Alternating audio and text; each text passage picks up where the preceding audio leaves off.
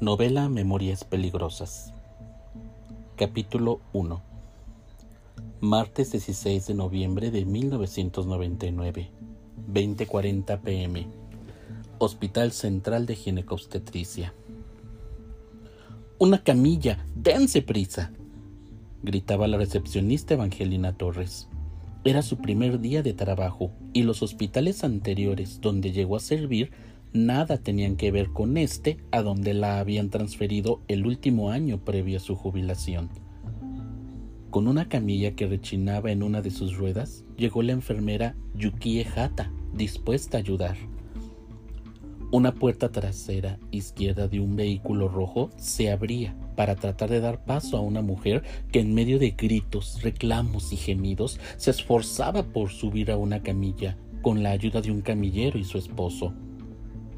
Cuando lo consigue, solo le queda recorrer sus últimos metros, los cuales la separan de la sala donde la causa de su intenso dolor saldrá a conocer por primera vez un mundo muy diferente al que se había acostumbrado durante más de 270 días atrás. Esperando en la sala de partos estaba el médico interno de pregrado, Adrián Saldívar, quien se le dio aviso telefónico acerca de lo que se acercaba a su área de trabajo no puede ser. ¿Que no piensan dejarme acabar los expedientes? No había sido un día muy tranquilo para él, y el médico adscrito, el doctor Tomás Nicandro, de ninguna manera contribuía a que lo fuera. ¿No has acabado los expedientes de la sala 3? Se oyó su voz mediante salida del consultorio de urgencias obstétricas. Se te va a acumular el trabajo, date prisa. Sí, contestó el doctor Adrián con una sonrisa medio fingida. Vienes acá un farto fortuito y cuanto termine de atenderlo, con gusto me daré la prisa necesaria. El doctor Adrián procedía de Zacatecas, alto, de complexión mediana, moreno claro, risueño por naturaleza, muy rara vez se disgustaba, relajado, estudioso, con mucha iniciativa, no fue el mejor estudiante de su universidad, pero tenía ese toque humano que hacía que un paciente se sintiera bien. Les nacía halagarlo cada vez que había la oportunidad. No viene preparada con nada, ¿verdad? preguntó el doctor Adrián. Imposible. Apenas la subimos a la camilla y la desvestí en el consultorio y me di cuenta que no podía esperar ya más. Casi viene coronando, contestó Yukie. Pásela. Aquí la canalizaremos y procuraremos prepararla lo mejor posible. Uf, espero no nos dé una sucia sorpresa, dijo el doctor Adrián. Vístase usted también. Sus compañeras no han llegado y no podemos esperar más. Pero no es mi área, sin urgencias, y tampoco hay nadie. Mi compañera no ha llegado. Ahora lo es. Pido un uniforme a Selle, central de equipos y esterilización. Y cámbiese pronto. Las enfermeras de la tarde aún están en el quirófano ayudando en una cesárea. Está bien, no tardaré. Ahorita entro. Pero rápido.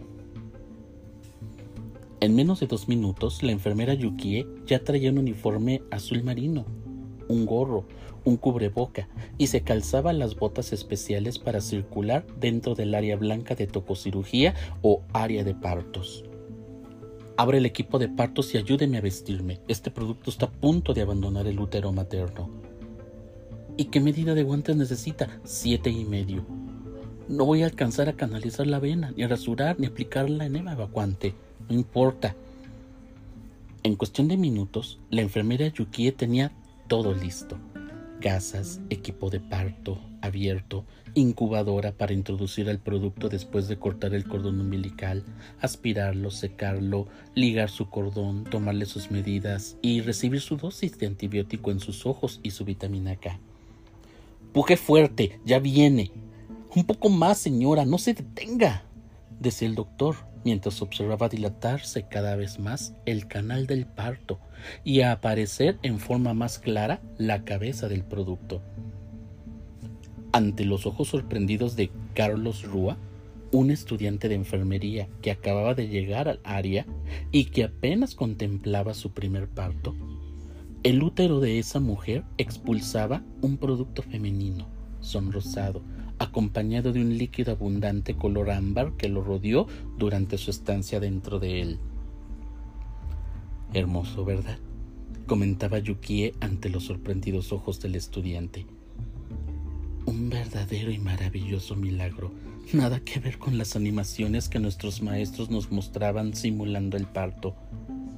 Esas solamente te dan la idea, para que comprendas por lo que pasa el bebé. Sí, lo sé.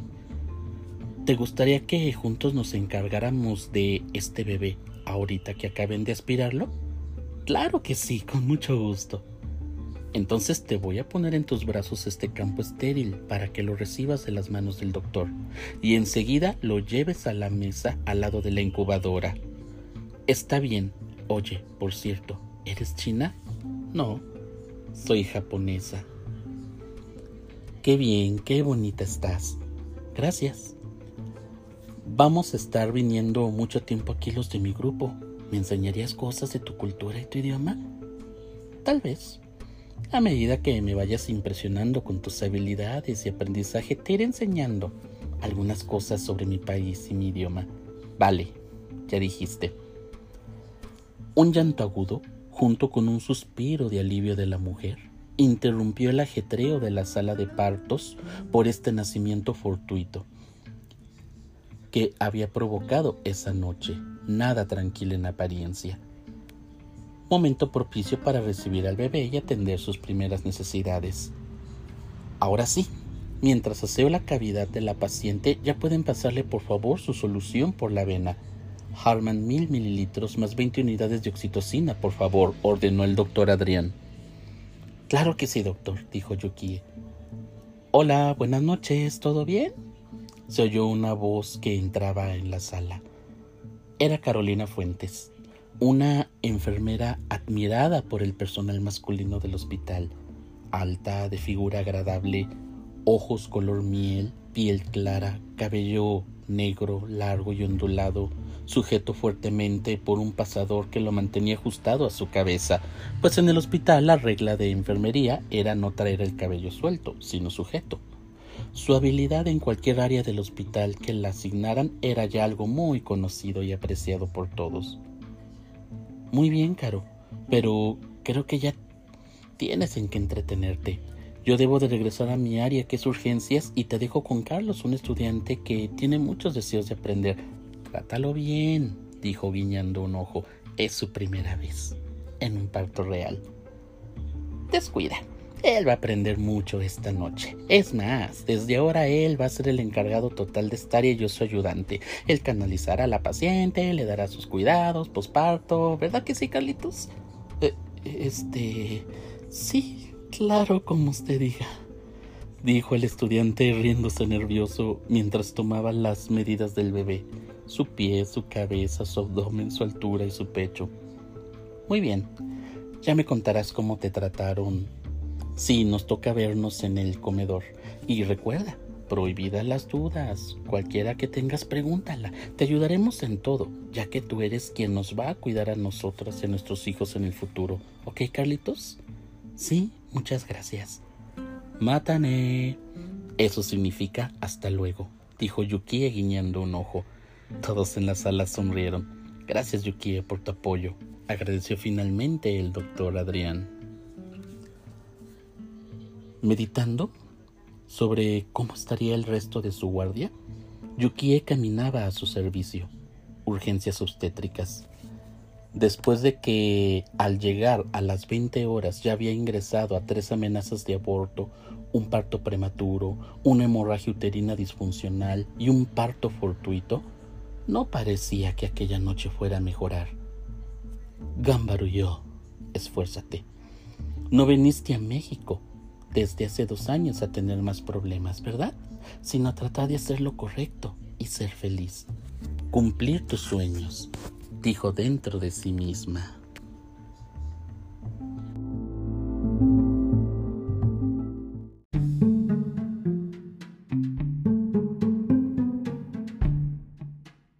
Novela Memorias Peligrosas. Continuación, capítulo 1. Martes 16 de noviembre, 21.55 pm, Hospital General Galeno. Camillero, presentarse en recepción de urgencias, urgente. Ese fue el voceo que realizó la recepcionista Adriana Márquez mientras observaba a un hombre de complexión robusta convulsionando en la sala de espera mientras sangraba por su boca. Ayúdenlo, por favor, gritaba su familiar, mientras las personas que esperaban su consulta veían el terrorífico cuadro y se hacían para atrás sin evitar observar detalladamente. Ábranme paso, dijo Agustín el camillero en voz alta mientras el doctor Eduardo Valadez y el enfermero Javier Fonseca trataban de introducir un bolígrafo entre sus dientes para evitar que se mordiera él mismo su lengua. Lo levantaron, lo llevaron a la sala de choque, donde se atienden los casos críticos que se van presentando. Canalícenlo con solución Harman y pásenle en bolo. Preparen una ámpula de diazepam y pásenla también Quiero una química sanguínea completa, una biometría hemática y placas abdominales, ordenó el doctor Eduardo. El paciente está edematizado, será difícil, dijo Javier, mientras con dificultad buscaba con sus dedos alguna vena que pudiera palparse. Mientras hallo la vena, destapa los tres tubos, el rojo, el morado y el azul, y prepara las telas adhesivas para fijar el catéter, por favor indicó Javier a Israel su pasante. Sí, de inmediato, contestó. Y no olvides que debemos de llevar el registro de todo lo que vayamos pasando. Así que debemos de estar muy atentos respecto a qué aplicamos y en qué dosis. Fíjate si algún compañero está libre para que nos venga a apoyar. Sí, también lo haré. Se ve muy difícil canalizarlo, ¿verdad? No te preocupes, lo lograremos, ten fe logrando encontrar una vena casi por anatomía, agradeció haber hecho de esa su clase favorita en sus tiempos de estudiante. Sus compañeros le decían que había errado la profesión. Si le gustaba tanto la anatomía y fisiología, debía de haber sido médico. Sin embargo, él les decía que amaba la enfermería y que aunque la medicina era muy interesante, jamás olvidaría lo que una enfermera en su niñez le había enseñado con sus actos el cálido toque de sus manos cuando lo curaba de sus heridas después de haber estado accidentado, la tierna voz con que lo confortaba al darle sus medicamentos y al pasarle otros por sus venas, su sonrisa y mirada que le invitaba a tener confianza en que todo iba a estar bien, y en su esposo, un enfermero que al hablar siempre había algo edificante y confortable que aprender de él, la destreza con que lo veía ayudar a sus colegas en casos críticos que sucedían junto en la cama al lado de él, en el largo mes y medio que duró encamado por un accidente automovilístico. Esa pareja, que se notaba el amor que se tenían a simple vista, siempre estaban platicando acerca de lo nuevo que aprendían en su profesión y de cómo se relacionaba con lo que ya habían aprendido antes. Recordaba también cómo esa pareja enseñaba a unos estudiantes a memorizar lo que más tarde escuchó él mismo en el aula, la regla de oro, los cinco correctos. Cama correcta, paciente correcto, medicamento correcto, dosis correcta, vía de administración correcta. Y no se diga, los cuatro principios básicos. Respetar la individualidad del paciente, proveer a sus necesidades físicas elementales, protegerlo de agentes externos dañinos a su salud, ayudarlo a regresar a su vida útil. Listo, terminé, dijo Javier mientras le daba a su pasante la indicación de que llevara las muestras de sangre al laboratorio después de haberlos marcado con el nombre del paciente. Fijó el catéter que había colocado en la vena y comenzaba a pasar el diazepam indicado, Gradualmente fueron cediendo a las convulsiones hasta llegar la estabilización. Llamó al camillero, indicó llevar al paciente a radiología para tomar las placas. Espero que seas un buen pasante y estudiante Israel, con mucha paciencia y vocación, porque esta noche quiero enseñarte muchas cosas interesantes con este caso que nos acaba de llegar. Pensó Javier mientras miraba a su pasante dirigirse al laboratorio y buscar a un compañero que los pudiera ayudar. Llámame en cuanto estén los resultados y las placas. Estaré haciendo la nota de ingreso y dile a Adrianita que me pase los familiares, por favor, ordenó el doctor Eduardo. Claro que sí, doctor, de inmediato, dijo Javier mientras empezaba a llenar la hoja de enfermería. Adrianita, el doctor Eduardo necesita los familiares del paciente que pasamos a la sala de choque. ¿Se los pasas al consultorio 3, por favor? Por supuesto que sí, de inmediato. Gracias, mi niña. Y ya pórtate bien, por favor. Van cuatro suturas, un paro cardiorrespiratorio y esta crisis convulsiva con hemorragia a tan solo dos horas de haber iniciado el turno. Y no veo que traten de enviarme a alguien a que me ayude. ¿Que acaso te hemos tratado tan mal en nuestras guardias? dijo Javier bromeando mientras guiñaba el ojo y sonreía. Uf, suspira Adriana, ¿qué te pasa? Hoy he sido un ángel de bondad. Créeme, no te gustaría que de verdad me portara mal. Bromeó también. Aparte, mira, no estás solo completamente. Tienes Israel, tu pasante. Es cierto, tienes razón. Buen muchacho y muy hábil. Sin embargo, no hay que olvidar que ellos todavía son enfermeros y enfermeras en formación. De ninguna manera los podemos utilizar como fuerza de trabajo eso sería un error muy grande, porque si ellos cometieran un error, se arruinaría su carrera y ocasionaría de paso muy serios problemas a la institución. Cierto. Por eso ustedes deben de ser los mejores y más pacientes maestros del mundo con ellos. Si no, imagínate, pobres criaturas. Así es, mi niña. Así es. Bueno, continuemos que la noche es joven todavía. ¿A ratito vas a estudiar como siempre tus idiomas? Sí, hay chance, claro. ¿Por qué? Le dejaron a mi hijo una tarea y me gustaría que pudieras verla antes de que le entregue al profesor. Claro que sí, con mucho gusto. En cuanto esté más tranquilito, te busco, dijo retirándose. ¿Están los resultados listos? preguntó el doctor Eduardo. Sí, y nada positivos, doctor. ¿Qué notaste, mi estimadísimo enfermero gastroenterólogo? Un cuadro anémico muy severo. Esto no es la primera vez que ha sangrado, se nota. Tienes razón. Y ya vi la placa también. Prepáralo para su ingreso, con el diagnóstico de úlcera perforada y crisis convulsiva. Ya mañana el cirujano decidirá porque hoy no vino el nuestro. Miércoles 17 de noviembre, 9 a.m. Oh, por Dios. Otra nochecita, sí creo que valoraré mi situación actual. Con miras un permiso muy largo pensó Javier mientras se tiraba en su cama matrimonial después de tomarse un vaso de leche tibia y de haberle dado de comer a su mascota, un gato siamés llamado Mechas, muy querido hasta por los vecinos. Quien lo veía no podía menos que impresionarse y terminar acariciando su suave pelaje y admirando el color de sus ojos. Había pasado una noche fatal, poca ayuda y bastante trabajo solo porque su pasante de verdad resultó más listo y con iniciativa de lo que esperaba, y el doctor Valadez mostró consideración ante las circunstancias, pudo salir de ella con éxito. Anteriormente, había tenido uno que era un desastre en Filipina Blanca. Nunca entendió cómo pudo siquiera haber sobrevivido a la adolescencia, no se diga a las exigencias de la carrera.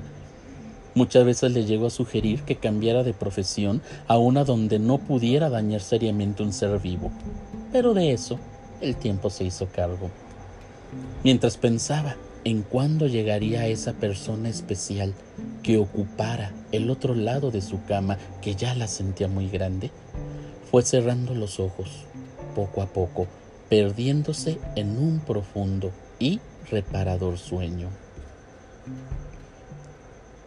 Treinta minutos después, a menos de veinte minutos de camino, en el centro de la ciudad, la enfermera Yukie, habiendo alimentado a su mascota, un conejo blanco con dos pequeñas manchas negras llamado peto, que significa mascota en japonés, destendía su cama con una espumosa taza de chocolate en su mano. La noche no había sido nada piadosa con ella. Su compañera no llegó, solicitó un permiso y no había suficiente personal para cubrir adecuadamente las áreas.